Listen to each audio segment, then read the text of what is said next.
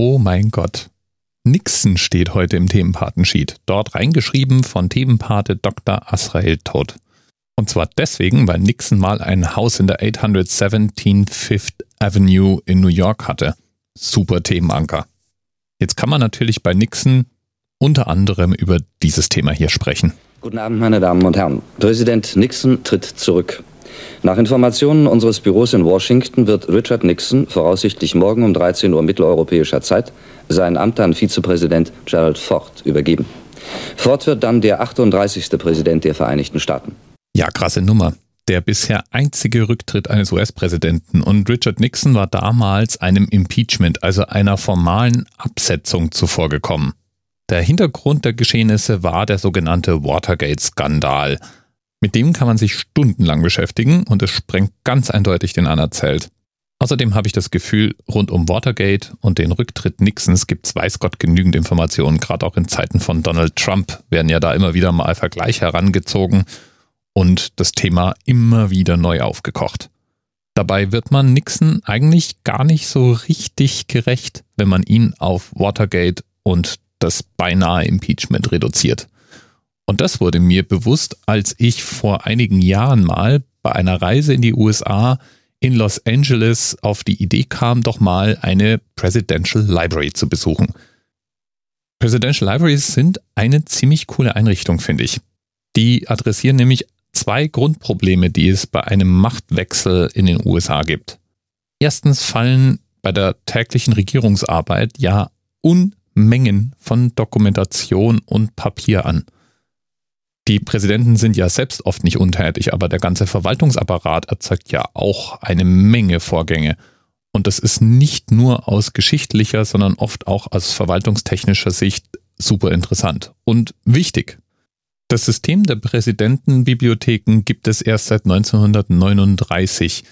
Davor wurden Unterlagen der jeweiligen Administration schlicht und ergreifend an die Familie der jeweiligen Präsidenten übergeben und die konnten dann nach Gutdünken damit verfahren. Manches davon ist in der Library of Congress angekommen, aber vieles wurde auch in der Familie weitergereicht, an Sammler verkauft oder ging schlicht einfach verloren. Der Präsident, der das dann letztlich geändert hat, war Franklin D. Roosevelt. Der schenkte nämlich seine persönlichen und präsidentiellen Dokumente alle gesammelt der Bundesregierung und die begründete dafür ein Präsidentenbibliothekssystem. Und wie von der Beschreibung her eigentlich schon klar sein müsste, es sind eigentlich keine Bibliotheken, sondern eher Archive und Museumsanlagen. Die werden meistens irgendwo in der Nähe des Geburtsortes oder des hauptsächlichen Wohnortes des jeweiligen Präsidenten errichtet. Und derzeit gibt es 13 solche Bibliotheken. Ich war jedenfalls in Los Angeles und kam dort auf die Idee, genau eine solche Präsidentialbibliothek mal zu besuchen. Ein Blick in Google klärte mich dann darüber auf, dass es verschiedene Bibliotheken in der Nähe der Stadt gäbe, aber die mir nächstgelegene war die Bibliothek von Richard Nixon. Und Richard Nixon, den ich ja nur von Watergate her kannte, war jetzt genauso interessant wie jeder beliebige andere Präsident. Ich wollte einfach mal sehen, wie so eine Anlage eigentlich aussieht. Und ich muss sagen, es war ein beeindruckender Besuch. Einmal ist es so, dass der Bau der Richard Nixon Library wirklich schön ist. Also es ist ein wirklich schöner, großer, weitläufiger Bau, in dessen Garten das Geburtshaus von Richard Nixon steht. Und unweit von genau diesem Haus befinden sich auch die Gräber von Richard Nixon und seiner Frau Pat Nixon. Der Museumsbau selbst hat einen öffentlichen und einen nicht öffentlichen Teil. Im öffentlich zugänglichen Teil sind unter anderem mehrere Ausstellungen untergebracht, anhand derer man die Laufbahn von Nixon nachvollziehen kann.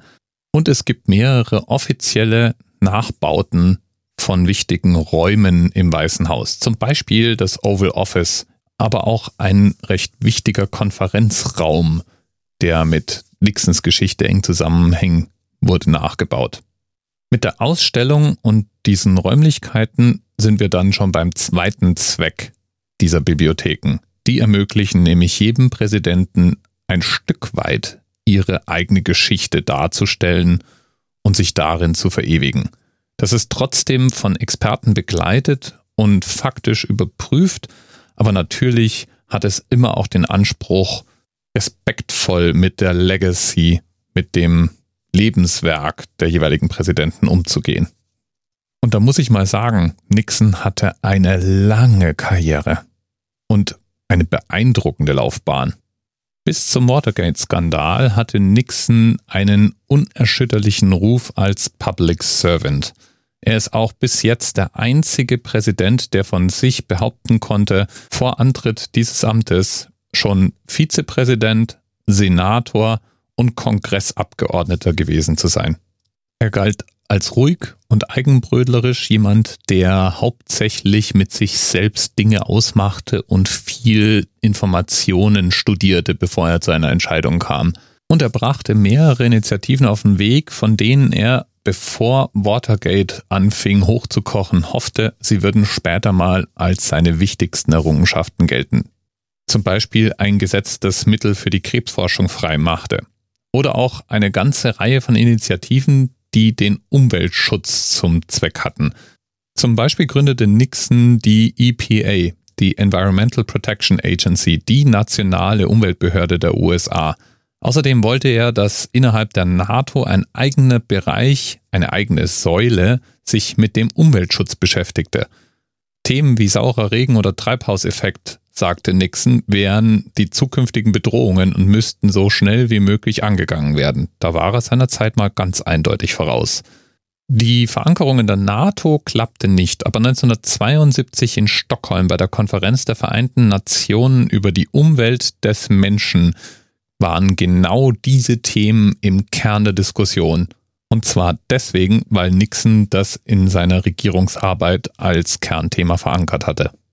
Außenpolitisch fiel in Nixons Amtszeit das Ende des Vietnamkriegs und der Kalte Krieg. Nixon stand allerdings bei allem Antikommunismus in den USA für vorsichtige Entspannung. So sorgte er für Aufregung, als er als erster Staatschef der Vereinigten Staaten zu Amtsbesuchen in die Sowjetunion und in die Volksrepublik China reiste. Und auch Abrüstung war ihm ein Anliegen. So unterzeichnete er 1972 mit dem damaligen Staatschef der Sowjetunion Brezhnev ein Abrüstungsabkommen. Man kann also, glaube ich, ganz zweifelfrei sagen, Nixon hatte eine lange, lange Karriere als Politiker, in der er viele Dinge, die wichtig und auch für heute noch prägend waren, auf den Weg gebracht hat. Wir hingegen kennen ihn eigentlich nur noch als den Präsidenten, der als einziger zurückgetreten war weil ihm im Rahmen der Watergate-Affäre ganz unzweifelhaft eine Menge krimineller Energie nachgewiesen wurde. Kriminelle Energie, die er dann auch noch durch seine selbst angefertigten Aufzeichnungen anschaulich belegt hatte. Er wurde übrigens zum Schluss komplett durch seinen Nachfolger begnadigt. Und er war dann bis zu seinem Tod in den 90ern auch weiterhin als Berater nachfolgender Präsidenten in diplomatischer Mission, als Buchautor, als Sprecher oder auch ganz allgemein als Figur des öffentlichen Lebens tätig. In dieser Zeit wurde er natürlich auch immer wieder mal auf den Watergate-Skandal angesprochen und hat lange Zeit jegliche Entschuldigung weit von sich gewiesen. Es gibt aber ein doch recht bemerkenswertes TV-Interview, in dem er etwas nachdenklicher unterwegs war und dann doch etwas reflektiver I let down my friends. I let down the country. I let down our system of government, and the dreams of all those young people that ought to get into government but will think it's all too corrupt and the rest. I let the American people down.